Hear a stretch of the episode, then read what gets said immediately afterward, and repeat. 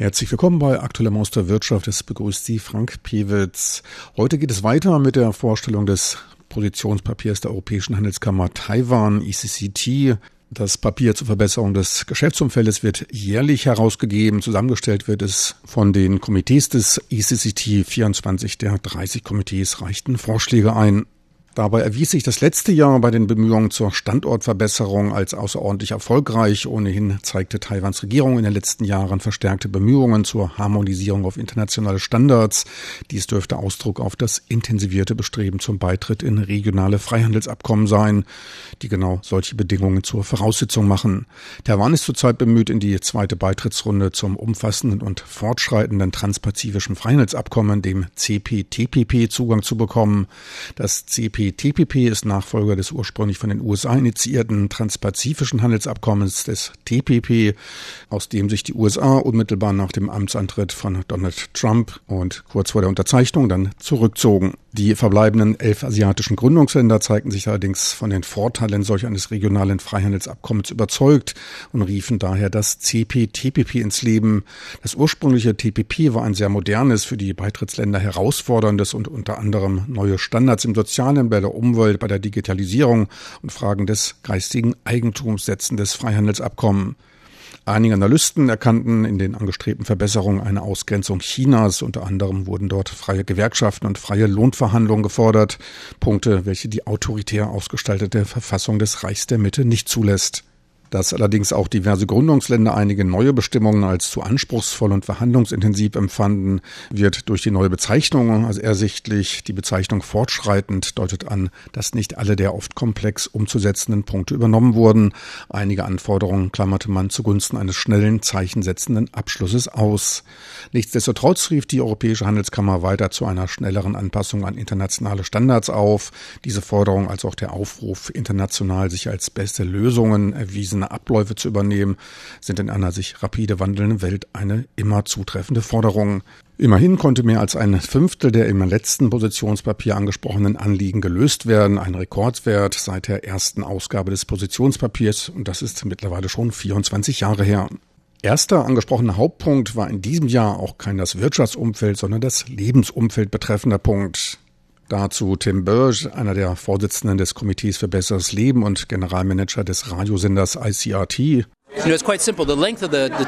es handelt sich dabei um eine recht einfache Sache. Die Länge der beiden Nummern ist gleich, doch hinter den ersten beiden Buchstaben bei der ASC und APRC folgen acht Zahlen. Taiwanische Ausweise haben aber nur einen lateinischen Buchstaben und Zahlen. Doch die meisten Computersysteme sind nur auf die Akzeptanz des taiwanischen Formates ausgelegt. Wenn Ausländer dann etwas online erledigen wollen oder verschiedene Mitgliederprogrammen beitreten wollen, wird deren Nummer nicht vom System akzeptiert, weil es nur auf Taiwan taiwanische Ausweisnummern ausgelegt ist. Wenn beide Nummern das gleiche Format haben, dürfte es auch für die Unternehmen einfacher sein, ihr System umzustellen, damit sie auch unsere Nummern akzeptieren können. Dies ist wichtig, denn heutzutage wollen wir immer mehr in unserem Alltagsleben alles online erledigen und durch solche technischen Probleme wird der Alltag einfach komplizierter und unbequemer. Man ist nicht so zufrieden. Ein wichtiger Punkt, wenn Taiwan attraktiv für die benötigten ausländischen Fachkräfte werden will. Heutzutage dreht sich alles um Bequemlichkeit. Noch ein weiterer ältere in Taiwan lebender Ausländer betreffender Punkt wurde vom Better Living Committee des ECCT angesprochen. Es geht um die staatliche Hochgeschwindigkeitsbahn, ein Unternehmen, dessen Investitionen von der Regierung kommen. Sie schließen Ausländer und dabei sogar Inhaber von APRC-Karten, also Ausländer mit Daueraufenthaltsberechtigung, in die Senioren gewährten Vergünstigungen nicht ein. Wir denken, solch öffentliche Einrichtungen, besonders wenn sie mit Staatsgeldern subventioniert werden, auch wir sind Steuerzahler, sollten auch Ausländer mit Dauerbleiberecht in Taiwan in diese Vergünstigungen mit einbeziehen. Gleiches gilt übrigens für die Taipei Metro. Wenn ausländische Senioren ein reduziertes Ticket haben wollen, müssen sie sich eine nur einen Tag gültige Vorzugskarte besorgen. Die Möglichkeit, eine ständige Vorzugskarte zu bekommen, wie es für taiwanische Bürger möglich ist, die besteht nicht. Dies macht es sehr unbequem. Die meisten Ausländer kaufen daher zur Vermeidung von Unbequemlichkeiten weiterhin das normale Ticket. Sie wollen nicht jedes Mal, wenn sie die Metro nutzen, sich für ein reduziertes Ticket anstellen. Taiwans nationaler Krankenversicherung wurde empfohlen, zur Reduzierung der finanziellen Belastung des Systems mehr Gelder für Vorsorge und Prävention bereitzustellen. Konkret wurden dabei Programme zur Gesundheitserziehung, der Krankheitsvermeidung und Früherkennungsmaßnahmen empfohlen. Auch das Pharmakomitee des ECCT hatte Anregungen und Verbesserungsvorschläge. Die wesentlichen Herausforderungen für die Pharmaindustrie hier in Taiwan liegen in zwei Hauptbereichen. Einmal gibt es finanzielle Barrieren, andererseits Beschränkungen von der regulatorischen Seite. Auf finanzieller Seite betrifft dies die hohen Preiskürzungen, die auf Medikamente jährlich erhoben werden. Des Weiteren sind die Budgets für neue Medikamente und medizinische Anwendungen bei weitem nicht ausreichend. Zudem ist auch die Einführung neuer Medikamente in Taiwan verzögert. Aus einer Untersuchung ging hervor, dass man hier für gängige Medikamente mehr als 400 Tage braucht, um einen Erstattungspreis für das Medikament zu erhalten. Bei lebensrettenden Medikamenten dauert dieser Prozess sogar bis zu 700 Tagen. Es handelt sich also um einen sehr langwierigen Prozess. Zur Senkung der regulatorischen Beschränkungen empfehlen wir dem Ministerium für Gesundheit und Soziales, innovative Maßnahmen zur Übernahme einer parallel verlaufenden Begutachtung anzuwenden die Behörde für Nahrungsmittel und Medikamente und das staatliche Krankenversicherungssystem sollten ihre Begutachtung gleichzeitig durchführen, um damit Zeit bei der Einführung neuer Medikamente in Taiwan zu sparen. Zeit ist für die Pharmaindustrie ein wichtiger Faktor. Die Entwicklung neuer Medikamente ist mit immer höherem finanziellen und zeitlichen Aufwand verbunden.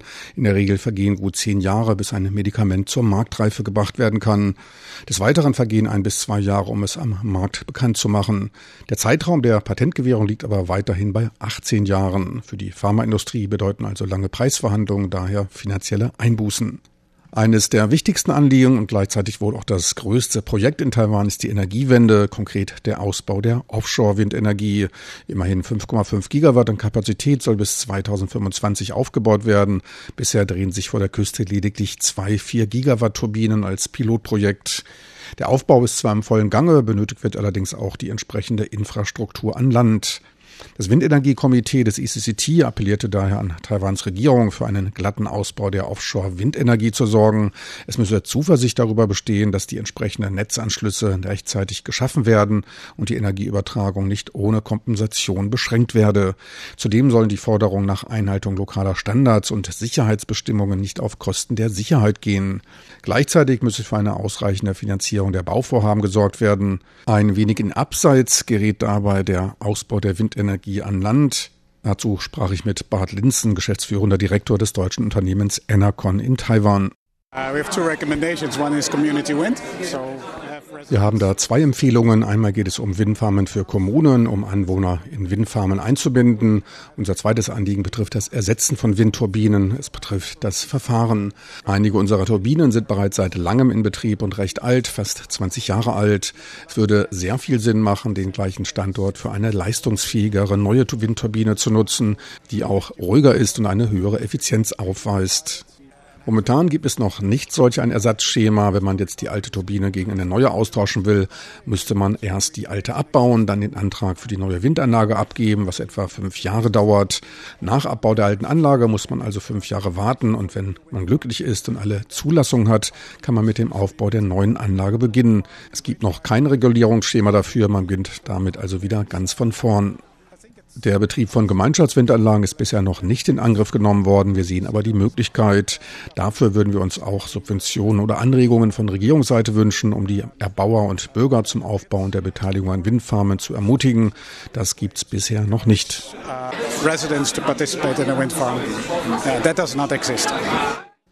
Ein Problem, mit dem Taiwan nicht allein ist. Auch in Deutschland ist da noch nichts vorgesehen, wurde mir auf Rückfrage verraten. Das war's für heute aus Aktuellem aus der Wirtschaft mit Frank Pewitz. Besten Dank fürs Interesse. Tschüss und auf Wiedersehen. Bis zur nächsten Woche.